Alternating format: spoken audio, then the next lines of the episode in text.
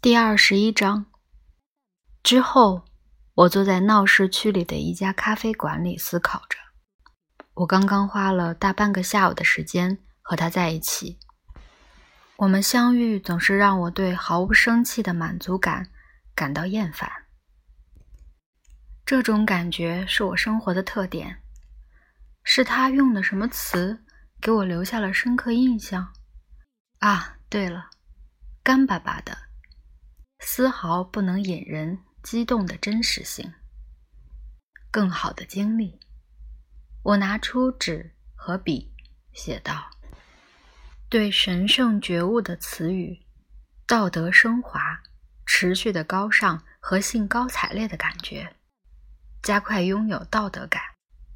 这让人强烈的感到，比通过智力了解事情更加重要。把宇宙。”放在道德的范围内，而不是智力的范围内。对于存在的基本原则，是我们所谓的爱的认识。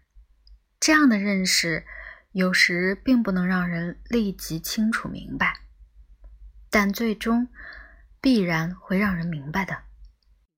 我停顿了片刻。上帝的沉默怎么解释？我仔细考虑了一会儿。